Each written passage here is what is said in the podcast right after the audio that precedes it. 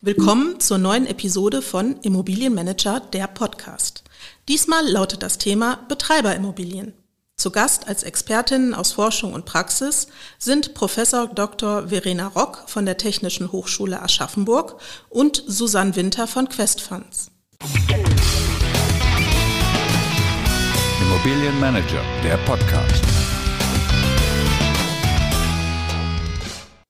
In diesem Podcast bringt Immobilienmanager Vordenker aus der Forschung und Immobilienexperten aus der Praxis ins Gespräch. Ziel ist es, den Wandel von Geschäftsfeldern und Prozessen innerhalb der Immobilienunternehmen zu unterstützen. Dafür stellen wir Ihnen neue Erkenntnisse und Ideen aus Hochschulen und anderen Denkfabriken vor. Mein Name ist Bianca Diel. Ich bin Redakteurin oder Neudeutsch Management Programm bei Immobilienmanager. Meine heutigen Gäste sind Frau Dr. Rock und Frau Winter.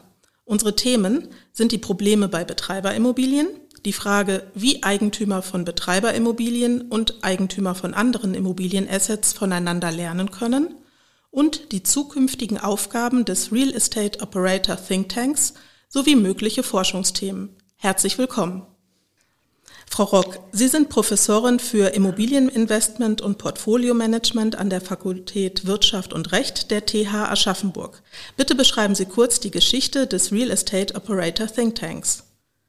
Der TREO, der äh, für die Abkürzung steht für The Real Estate Operator Think Tank, wurde gegründet im Februar 2020, also wirklich punktgenau vor Start äh, der Corona-Pandemie hier in Deutschland. Und ähm, erwachsen ist die Idee eigentlich aus ein paar persönlichen Gesprächen so im Ende 2019. Die beiden Hauptinitiatoren, äh, Dr. Tobias Pfeffer und Hubertus Bäumer, hatten die Idee, weil sie eben auf der Investorenseite stehen, also auf Seiten der institutionellen Investoren, dass es eigentlich noch viel zu wenig Austausch und viel zu wenig Transparenz gibt in diesem sehr breiten Markt der Betreiberimmobilien. Also Operating Real Estate sind für uns Betreiberimmobilien und deswegen war auch der Name relativ schnell geboren, Real Estate Operator Think Tank und es sollte einfach eine Gedankenwerkstatt entstehen, in der Betreiber auf der einen Seite und eben Eigentümer, Schrägstrich Investoren zusammenkommen, um gemeinsam über die wesentlichen Themen nachzudenken, die dieses Verhältnis zwischen dem noch äh, recht unbekannten Markt der Betreiberimmobilien und den aber immer stärker interessierten Investoren in diese Produkte ein bisschen aufgreift. Und Frau Winter, was ist Ihre Expertise in Bezug auf Betreiberimmobilien?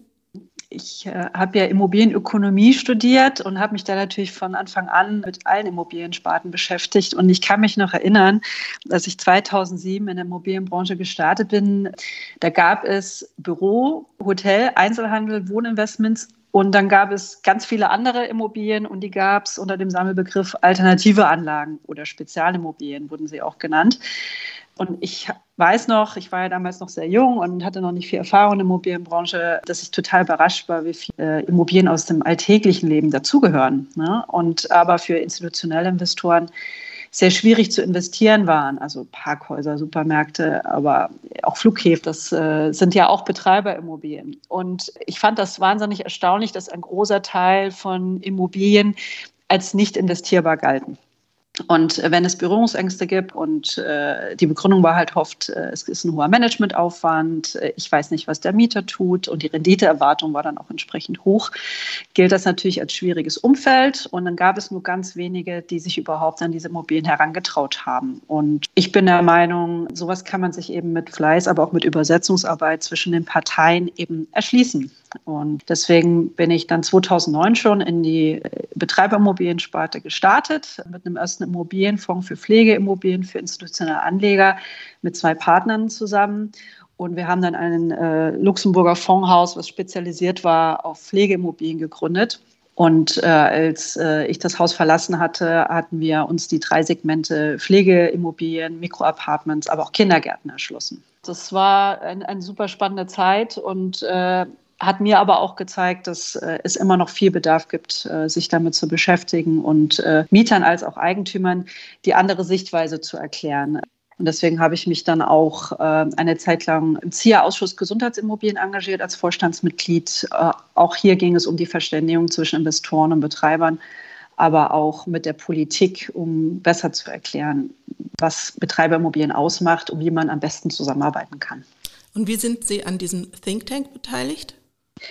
Ja, Verena und ich kennen uns ja nun schon äh, zehn Jahre. Die anderen Kollegen, die sie gerade erwähnt hat, äh, Herr Bäumer, Herr Pfeffer, kenne ich genauso lang. Und als die Idee geboren wurde, ähm, sich äh, also noch stärker mit Betreiberimmobilien zu beschäftigen, weil das für alle institutionellen Investoren sicherlich auch spannendes Thema ist, weil da viele immer noch viele Fragen zu haben, habe ich sofort natürlich Ja gesagt, weil wir schon immer gerne zusammengearbeitet haben. Frau Rock, welche Immobilientypen wollen Sie denn unter dem Oberbegriff Betreiberimmobilien oder Operational Real Estate in diesem Think Tank zusammenbringen? Also dazu zählen eigentlich alle Immobilientypen, die wir früher mal oder auch wie wir es hauptsächlich tatsächlich in der Literatur finden, unter dem Begriff Service oder Spezialimmobilien sehen. Der Gedanke dahinter ist, es sind eigentlich alle Immobilientypen, die so ein bisschen den Schwerpunkt haben, Real Estate as a Service und die vielfach tatsächlich dann auch wirklich speziell gebaut werden für einen bestimmten Zweck, ähm, der stärker serviceorientiert ist, als das so die klassischen Immobiliennutzungsarten sind. Und äh, aus meiner Sicht fallen darunter vor allem, also repräsentiert in dem Think Tank waren Hotel natürlich so als das Flaggschiff und auch schon die am meisten bekannte Asset-Klasse im Immobilieninvestmentmarkt. Dann äh, Felder wie Student Accommodation, Natürlich der ganze Bereich Healthcare, ähm, hat ja Frau Winter auch gerade schon erwähnt, das ganze Thema Pflegeimmobilien, aber auch zunehmend tatsächlich Krankenhäuser, medizinische Versorgungszentren und Ärztehäuser. So, und dann geht es weiter in einem ganz, ganz bunten Feld mit Coworking, Co-Living, Freizeitimmobilien, ähm, Public Real Estate, also öffentliche Immobilien, hatten wir gerade auch schon das Beispiel Kitas. Ähm, der ganze Bereich Leisure, also Freizeit, ähm, Kino beinhaltet das, aber auch Pubs und Restaurants, bis hin zu Data Centers, was, glaube ich, in der aktuellen Zeit ein immer größeres äh, Momentum bekommt, im Investmentmarkt auch. Und ähm, wir hatten dann auch noch tatsächlich den Bereich Self-Storage dabei, der häufig ja ein bisschen kleinteiliger ist, aber wo wir auch wirklich interessierte Betreiber hatten in der ersten Stunde damals 2020 vor Corona, die da gerne mitgearbeitet hätten. Das sind ganz schön viele Asset-Typen. Gibt es da nicht auch Abgrenzungsschwierigkeiten, zum Beispiel bei Co-Living und Healthcare oder von Wohnen zu Hospitality? Ja, das ist ja auch eins der Themen, warum wir diesen Think Tank gründen wollten, weil wir einfach mehr Transparenz und mehr Klarheit auch in diesen Asset-Klassen Abgrenzungen schaffen möchten. Und äh, ich denke, es ist abhängig von dem konkreten Betreiber und von dessen Spezialisierung, wie er so einen Asset-Typ definiert. Ja, es gibt halt tatsächlich gerade im Bereich Co-Living relativ viele spezialisierte Betreiber, speziell in diesem Segment. Healthcare würde ich jetzt auch noch als ein komplett eigenständiges Feld sehen, weil man da wirklich Spezialkompetenz braucht. Und ähm, bei dieser Abgrenzung, die Sie jetzt gerade genannt hatten, Wohnen zur Hospitality, da muss man einfach schauen, wer ist da vielleicht ähm, kurzfristiger orientiert, also macht Short-Term-Vermietung und wer spezialisiert sich eher auf eine mittel- bis längerfristige Vermietung von Wohnungen. Ja, und äh, natürlich gibt es da Abgrenzungsschwierigkeiten. Es gibt auch Betreiber, die machen mittlerweile vielleicht sogar das eine und das andere, also spielen hier alle möglichen Zeitfenster. Ja, aber das ist ja genau das unter anderem, was wir rausfinden wollen. Und ich denke, das Feld ist breit der Asset-Typen, die wir definiert haben, aber gerade das macht ja auch den Charme aus, da zu gucken, wie grenzen wir uns eigentlich bei dieser Kleinteiligkeit überhaupt ab? Oder gibt es vielleicht auch übergreifende Themen, die uns als Betreiber alle stark äh, betreffen und wo wir vielleicht gemeinsam irgendwie eine Standardisierung schaffen können? Ja, ähm, ist auch genau der Hintergrund warum Treo für uns so spannend ist. Äh, wir haben natürlich die Erfahrung gemacht während unserer Zeit in der Immobilienbranche, dass man sehr spezifisch nach bestimmten Immobilien fragt, auch äh, Konferenzen danach ausgerichtet werden. Und wir fanden, dass sich viele Themen aber auch doppeln können. Ja? Und wir glauben eben nicht an diese harten Sektorgrenzen. Es kann durchaus in der Zukunft spannend sein, dass man eben bestimmte Themen zusammenfasst, weil man da die gleichen Probleme vielleicht hat oder die gleichen Kommunikationsthemen. Und äh, aus meiner Erfahrung im Healthcare-Bereich sind eben die Sektoren manchmal dann auch schon fließend geworden. Also äh, wenn man sich anschaut, wo sich Betreiber hinentwickeln im Gesundheitsbereich, da sind zwischen Pflegeimmobilien, Versorgungszentren äh, eher arztlastige Immobilien, bis hin zu, ich habe eine Wohnanlage mit ein bisschen Pflege und noch einen Supermarkt unten drin, eben alles dabei. Und dann lässt es sich manchmal gar nicht so hart trennen, wenn man über diese Immobilien sprechen möchte.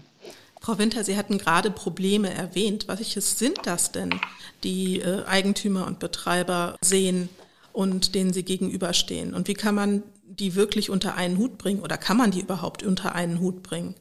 Ja, also Probleme ist natürlich immer äh, Wort, äh, also ich, ich nenne es mal Herausforderung und äh, Übersetzungsschwierigkeiten hat man manchmal. Ne? Also was ist so der Klassiker bei Betreiberimmobilien, Spezialimmobilien, warum die Leute da manchmal auch vor zurückschrecken oder mehr Fragen haben.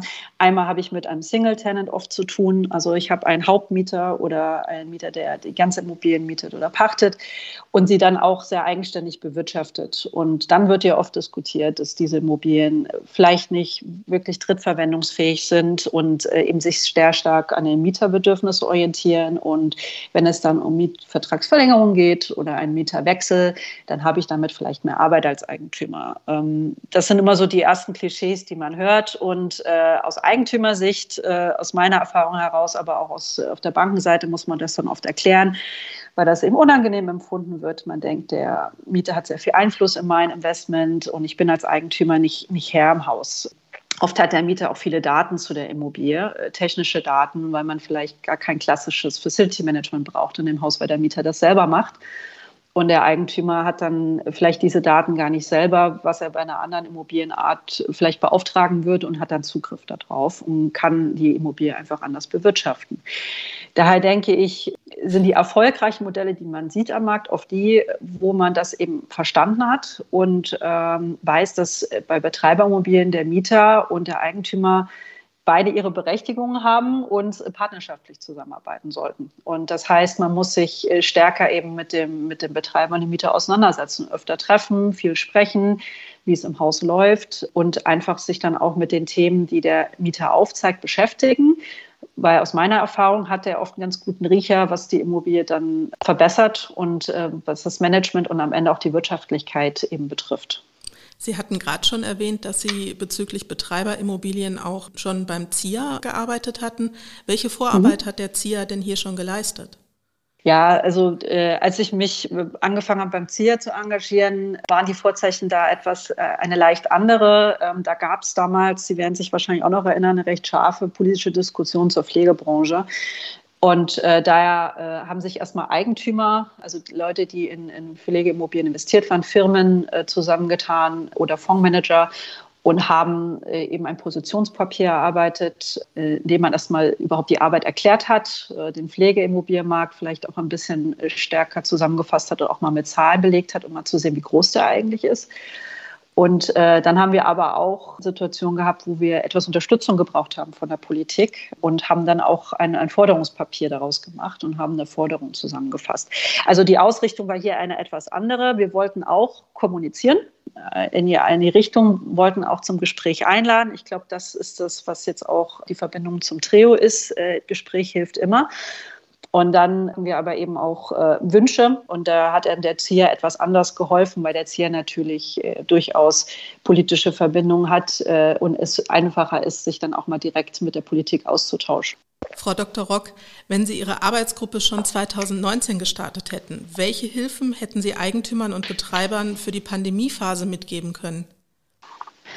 Ja, ich denke, ähnlich wie äh, Susanne das gerade schon erwähnt hat, wenn wir schon ein bisschen früher gestartet hätten, wären wir eben schon stärker in dieser Dialogphase zwischen Betreibern und Eigentümern tatsächlich drin gewesen.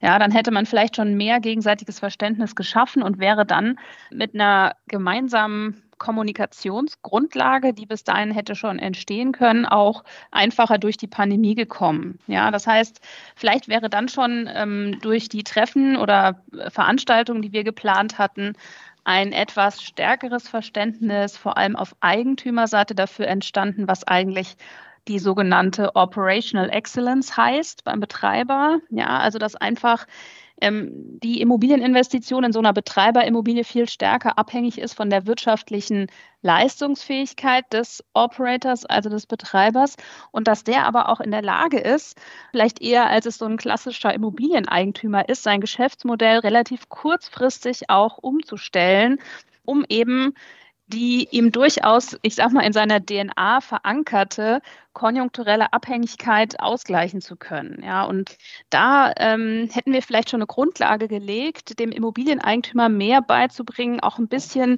in so einer Phase der Pandemie beizubringen, unternehmerischer zu denken ähm, und den, des Geschäftsmodells, was der Operator eigentlich fährt, also der Betreiber, stärker zu erkennen und damit auch diskussionsbereiter zu sein in der Krise, wie man das vielleicht gemeinsam wuppen kann um ähm, die Immobilie am Laufen zu halten. Wir müssen immer berücksichtigen, für den Betreiber ist ja die Immobilie nur ein Parameter in seinem Geschäftsmodell, ja, aber nicht der wesentliche. Und natürlich sieht der Immobilieninvestor das anders, weil er ja aus der Immobilie seine Rendite zieht. Und ich glaube, wir hätten es geschafft, da schon mehr eine einheitliche Sprache zwischen diesen beiden herzustellen.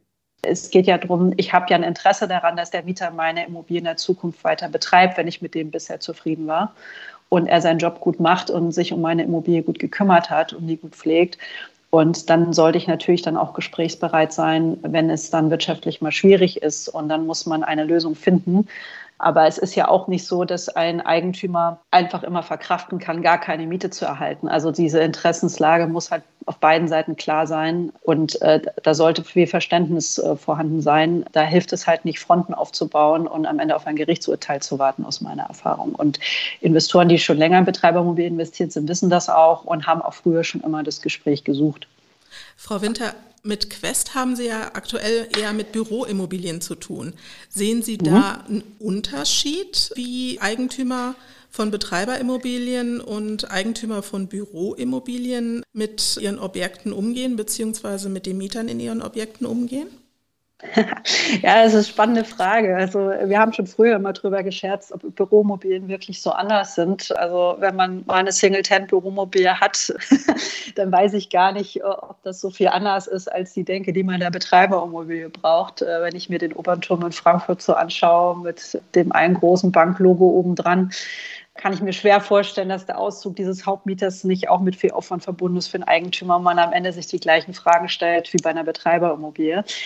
Ja, also ich glaube, so, sobald man eine Immobilie sehr stark am Mieter ausrichtet und der Mieter auch darauf angewiesen ist, sein, sein Geschäft dort äh, zu bewirtschaften, sei es, dass man ein, Haupt, ein Hauptquartier für jemanden baut oder äh, jemand langfristig in der Immobilie bleiben möchte, weil der Standort wichtig ist, muss man immer auf Zusammenarbeit setzen. Ja? Und es ist dann eben nicht äh, nur damit getan, einen Mietvertrag abzuschließen und als Eigentümer dann sich nie wieder seine Immobilie anzuschauen oder sich nur damit zu beschäftigen, wie ich danach weiter vermiete. Es, es wäre halt schon besser, wenn man sich viel mit dem Geschäftsmodell des Mieters beschäftigt. Und es gibt viele Büroinvestoren, die das schon tun. Aber wenn ich natürlich eine, eine Multitenant-Immobilie habe mit vielen kleinteiligen Mietern, ist das natürlich viel schwieriger. Ne? Und äh, das wäre mit mehr Aufwand verbunden. Dann macht man das vielleicht nicht immer. Aber auch im Büromarkt wird man Immobilien finden, die ähnlich bewirtschaftet werden müssen wie eine Betreiberimmobilie. Und äh, das sollte dann auch immer die oberste Prämisse sein, dass man seinen Mieter gut kennt und versteht. Außer diesem Punkt, welche Dinge könnten denn sowohl die Vermieter von Büroimmobilien als auch die Vermieter von Betreiberimmobilien von dem jeweils anderen lernen? Also was, was äh, uns immer früher aufgefallen ist, wie gut der Mieter die Immobilien dann tatsächlich wirklich kennt, auch vom technischen Standpunkt heraus. Ja. Und wenn man da die Kommunikation offen hält, dann äh, ist man, glaube ich, immer als Eigentümer sehr schnell informiert darüber, wie man seine Immobilie am besten bewirtschaftet und sich dann äh, auch gut aufstellen kann. Auch erfährt man darüber oft viel mehr und viel schneller, ähm, ob es Konkurrenz gibt in der Zukunft, ja? ob ähnliche Unternehmen mit ähnlich ausgerichteten Immobilien vielleicht sich da niederlassen. Ähm, das kann ja auch mal schnell passieren, wenn ich äh, langfristige Mietverträge habe. Im Pflegebereich sind ja äh, 20 Jahre nicht unüblich. Ja? Dann interessiert mich ja schon, ob das, was ich am Ankaufszeitpunkt mal gewusst habe, in fünf Jahren auch noch gilt oder ob sich die Marktsituation komplett verändert hat. Also da kann der Eigentümer sicherlich immer sehr viel schneller informiert sein, als wenn er die äh, mit dem Mieter sich nicht austauscht. Der Mieter muss aber eben auch verstehen, dass der Eigentümer eben das Geld bringt und die Immobilie die Außenwirkung halt beeinflusst. Ja? Und da hilft es eben auch, sich gegenseitig gut auszutauschen und da sinnvoll miteinander zusammenzuarbeiten. Im Pflegebereich zum Beispiel ist ja ein Double-Net-Vertrag oft üblich. Das heißt, der Eigentümer ist dafür verantwortlich, wie meine Immobilie außen aussieht, Dach und Fach. Und äh, dass da alles auch sicherheitstechnisch in Ordnung ist und da mit einem vernünftigen Instandhaltungsplan zusammenzuarbeiten und auch den Eigentümer nicht zu überfordern, hilft, glaube ich, beiden Seiten. Frau Dr. Rock, Sie wollen mit dem Think Tank vor allem auch den Austausch mit den Betreibern fördern.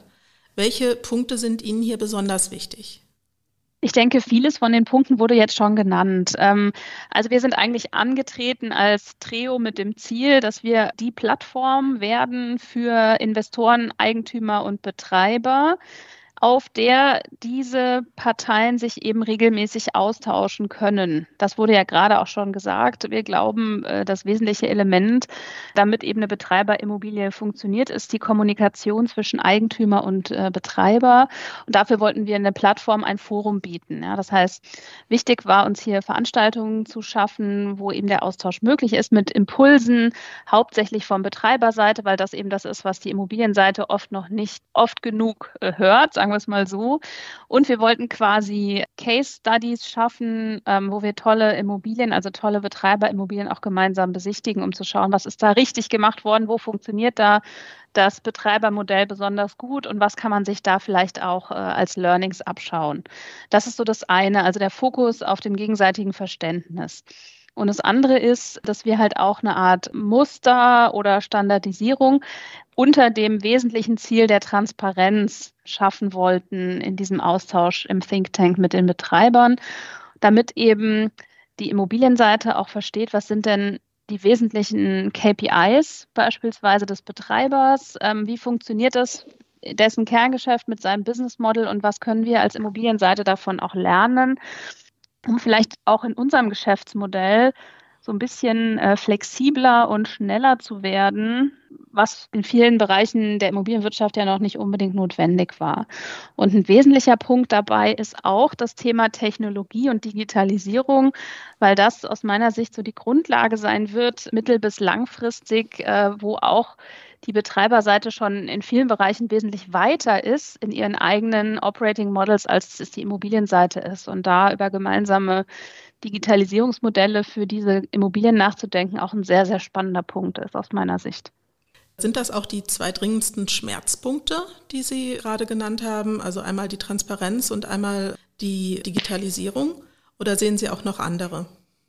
Also ich glaube, äh, Transparenz und Digitalisierung, das geht ja ein ganzes Stück weit Hand in Hand, weil wenn wir es schaffen, mehr Daten zu generieren, die transparenter zu machen und dann in der digitalen Form zur Verfügung zu stellen, dann haben wir eigentlich da zwei Fliegen mit einer Klappe geschlagen. Also das ist aus meiner Sicht der wesentliche Painpoint, weil wir auch zum Beispiel jetzt, wenn wir uns die Immobilienmarktdaten anschauen, in diesem ganzen Bereich der Betreiberimmobilien noch viel zu wenig äh, Input haben. Ja, oftmals weiß man natürlich, was so die klassischen Nutzungsarten an Renditen bringen und das ist oft sehr kleinteilig untergliedert, auch nach verschiedenen Standorten, Märkten und so weiter. Und das fehlt in diesem Betreiberimmobilienmarkt zumindest noch in der Form, dass man sich wirklich ein gutes, ausgewogenes Bild machen kann als Investor. Ja, das ist der eine Punkt. Der eine Painpoint aus meiner Sicht ist dieses Thema Datentransparenz, Marktdaten und eben auch KPIs. Und das andere, der andere Schmerzpunkt ist ganz klar der Austausch, die gegenseitige Kommunikation, woraus man noch ableiten könnte, dass auch das Thema Betreiberverträge ein sehr interessantes äh, Forschungsfeld sein könnte im Zusammenhang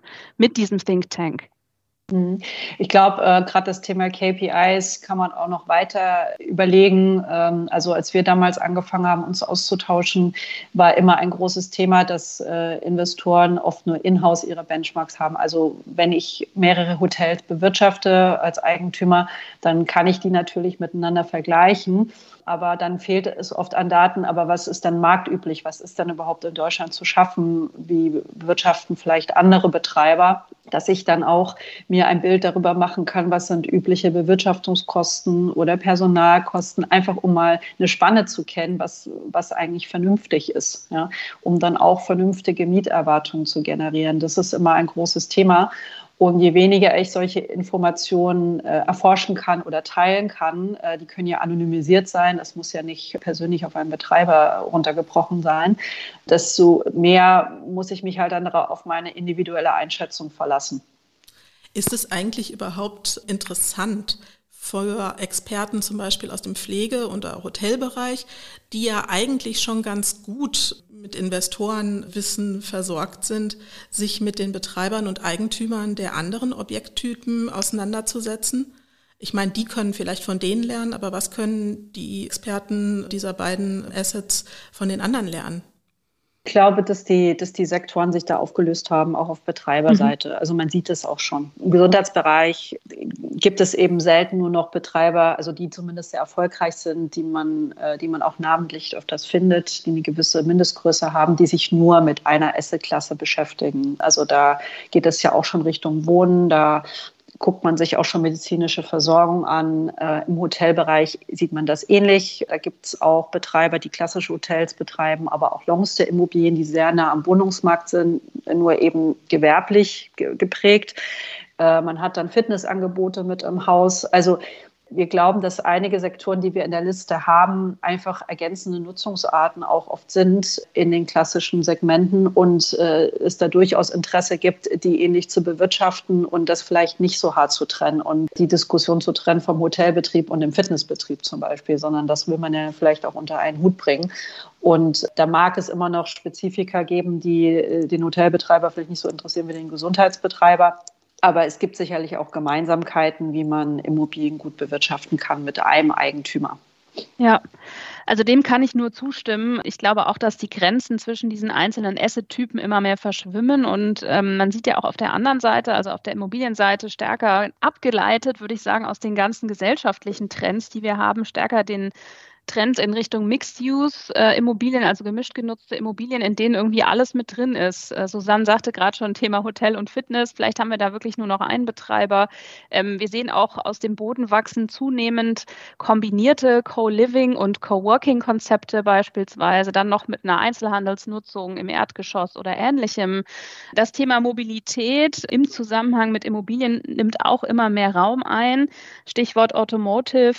Parkplätze, E-Tankstellen etc., ähm, da eine intelligente Steuerung hinzubekommen. Und ich glaube, was solche intelligenten Geschäftsmodelle angeht auf Betreiberseite, da können alle, alle voneinander lernen. Ja, und da gibt es vielleicht auch für die klassischen Hotelbetreiber, die schon seit Jahrzehnten gut mit ihrem Operating Model fahren, noch interessante neue Denkanstöße aus den vielleicht noch nicht so etablierten Assetklassen, die jetzt aber zunehmend wichtiger werden aufgrund dieser Kundenbedürfnisse für das eigene Geschäftsmodell. Und äh, für Sie als Wissenschaftlerin, welche Forschungsaufträge könnten sich daraus ergeben? Also natürlich ergeben sich vor allem aus dem schon dreimal erwähnten äh, Forschungsfeld der, der KPIs, der Marktdaten und der Transparenz die Möglichkeit, das tatsächlich mal zu erheben. Also da zu versuchen, so einen ersten Katalog, so einen standardisierten Benchmarking-Katalog für KPIs und Marktkennzahlen zu entwickeln. Und dann finde ich aber auch spannend, mal zu erforschen, was sind denn Best-Practice-Modelle für Operating-Modelle in Zusammenhang mit Best-Practice-Verträgen auch und das sind, glaube ich, so, so die ersten Ansatzpunkte. Ja, ich glaube, äh, so weit zu gehen und zu sagen, was natürlich mein, mein Traum wäre, so eine breit angelegte Studie zu machen, wie performen denn tatsächlich renditemäßig äh, Betreiberimmobilien besser als die klassischen Bürowohnen, Einzelhandelsobjekte. Das wäre wahrscheinlich noch ein bisschen zu optimistisch, dass, äh, dass ich da so schnell die Daten generieren könnte. Und welche Aspekte würden Sie gerne wissenschaftlich untersuchen lassen, Frau Winter? Ja, also die, äh, die Outperformance äh, gegenüber anderen Sektoren war schon immer ein spannendes Thema. Da kann ich Verena nur zustimmen. Ich glaube, darauf warten alle, dass das mal bewiesen wird. Individuell haben es teilweise manche Investoren schon mitbekommen. Ja, und äh, was oft äh, ein Thema ist auf Eigentümerseite, ist eben realistische Schätzungen in der Bewirtschaftung zu haben, ne, die für unterschiedliche Betreiber und unterschiedliche Flächen eben funktionieren. Äh, man kann natürlich seine eigenen Ansätze sich selber ausdenken, aber ob das dann in der Realität immer so für den Betreiber funktioniert, ist dann ein anderer Schnack. Und oft dauert es Jahre, sich dieses Wissen selber zu erarbeiten und um einfach vernünftige äh, Ankaufsentscheidungen treffen zu können, aber auch Verkaufsentscheidungen, was man investieren muss und wie viel man auch im, im, operativen Bereich benötigt, um so eine Immobilie gut laufen zu haben, ist immer, immer noch eine spannende Diskussion, auch nach all den Jahren, wo ich diesen Bereich äh, mitbegleite und so weiter. Und ich weiß, es ist ein Buzzword, aber auch ESG wird natürlich in den Betreiberimmobilien ein Thema werden und auch das wird äh, nicht ganz äh, spurlos an diesen Sektoren vorbeigehen und an den Eigentümern. Und äh, da fragt man sich natürlich schon, äh, was jetzt genau die konkreten Felder, wo man bei, vielleicht bei Betreibermobilien etwas tun kann.